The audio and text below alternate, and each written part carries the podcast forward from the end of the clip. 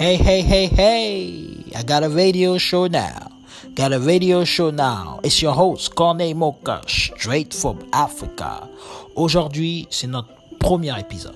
Et nous avons pensé que pour cette premier épisode, nous allons essayer avec vous de parler et décortiquer le plan de communication du Premier ministre concernant le déconfinement progressif et par palier. Premièrement, il nous dit que le déconfinement sera progressif et par palier sera effectif à compter du lundi 18 mai à 5 h du matin.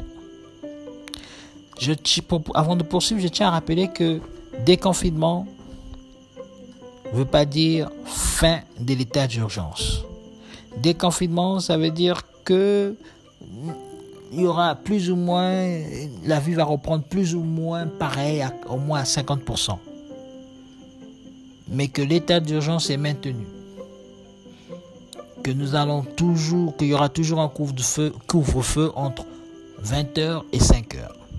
Ça, je tiens à le préciser. Ensuite, le Premier ministre, deuxièmement, le Premier ministre nous a parlé des départements qui sont en rouge et en vert. Il nous a dit que sur les 12 départements qui constituent le Congo-Brazzaville, il y a Brazzaville et Pointe-Noire qui sont en rouge. Et que les 10 autres départements sont des départements en vert. Et ensuite, le Premier ministre demande aux confessions religieuses, aux associations, aux conseils consultatifs nationaux, aux élus nationaux et autres de pratiquer une sensibilisation accrue et effective au respect strict des mesures de barrière et de distanciation sociale.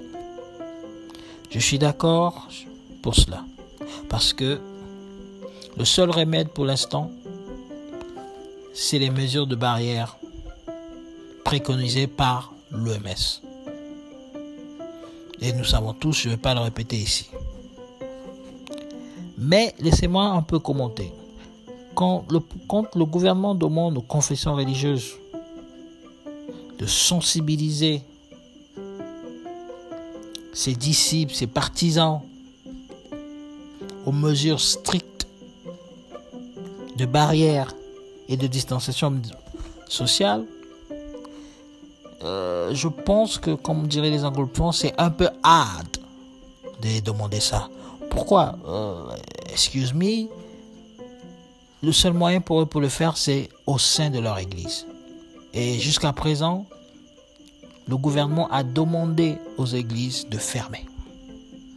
Mais comment vous pouvez demander aux prêtres, demander aux pasteurs, aux bishops et autres, aux confessions religieuses de sensibiliser, de sensibiliser leurs disciples, leurs adeptes? Hors de leur lieu de culte. C'est un peu impossible. C'est mission impossible. Maintenant, bon, quant au Conseil consultatif national, excusez-moi de dire, mais eux, ça fait un bon moment qu'on les entend pas, qu'on ne les voit pas.